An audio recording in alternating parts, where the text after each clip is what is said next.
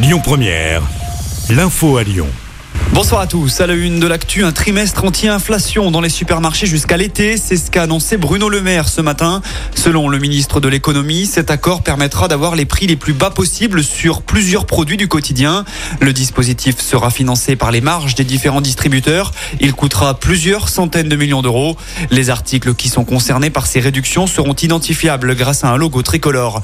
L'actu, c'est aussi cette sixième journée d'action contre la réforme des retraites demain. Les syndicats ont martelé leur volonté de mettre la France à l'arrêt ce mardi 7 mars. Plusieurs perturbations sont attendues. Sur les rails, comptez un TGV et un TER sur 5 en moyenne. Le mouvement de grève sera reconductible à la SNCF. À Lyon, le trafic des TCL sera aussi perturbé. Fréquence allégée pour le métro A et le métro D. Même chose pour tous les tramways sauf le T7 qui circulera normalement. Plusieurs bus ne rouleront pas du tout demain. On vous a mis le détail des perturbations sur notre site et notre appli. Enfin, des soucis à prévoir dans les aéroports demain également. À Saint-Exupéry, les compagnies sont par exemple appelées à réduire de 30% leurs vols ces mardi et mercredi. Pagaille dans les écoles également avec 60% de grévistes annoncés dans le premier degré.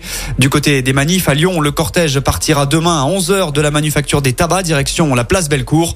Notez que les deux campus de l'université Lyon 2 ont été bloqués par des étudiants ce matin, celui des Berges du Rhône à Lyon et celui de Bron. Conséquence, les cours en présentiel ont été annulés aujourd'hui. Le restaurant La Mutinerie dans le 6e arrondissement de Lyon est le seul établissement lyonnais à décrocher une première étoile. Le palmarès du guide Michelin a été dévoilé en fin de matinée et il n'y a toujours pas d'établissement à 3 étoiles dans le Rhône depuis la perte de la troisième étoile de Paul Bocuse. C'était en 2020. À Lyon, toujours prison ferme pour la youtubeuse Sophie Fantasy et son mari. Tous deux ont été reconnus coupables d'escroquerie ce matin. Le couple était jugé pour avoir berné 340 personnes au sein de l'ancienne agence matrimoniale lyonnaise Eurochallenge où il travaillait. Dans les faits, des clients payés pour être mis en relation avec des femmes venues d'Afrique, d'Asie ou d'Europe de l'Est. Mais lors des rencontres, ces dernières ne ressemblaient pas aux photos montrées par l'agence. Le coût des séjours était également à leur charge, contrairement aux promesses faites par Eurochallenge.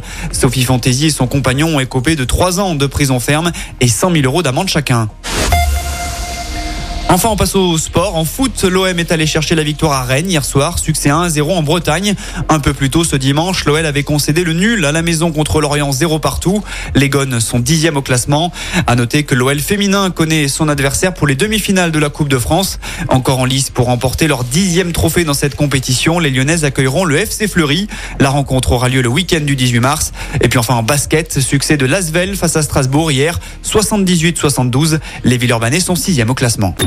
Écoutez votre radio Lyon Première en direct sur l'application Lyon Première, lyonpremière.fr et bien sûr à Lyon sur 90.2 FM et en DAB+. Lyon Première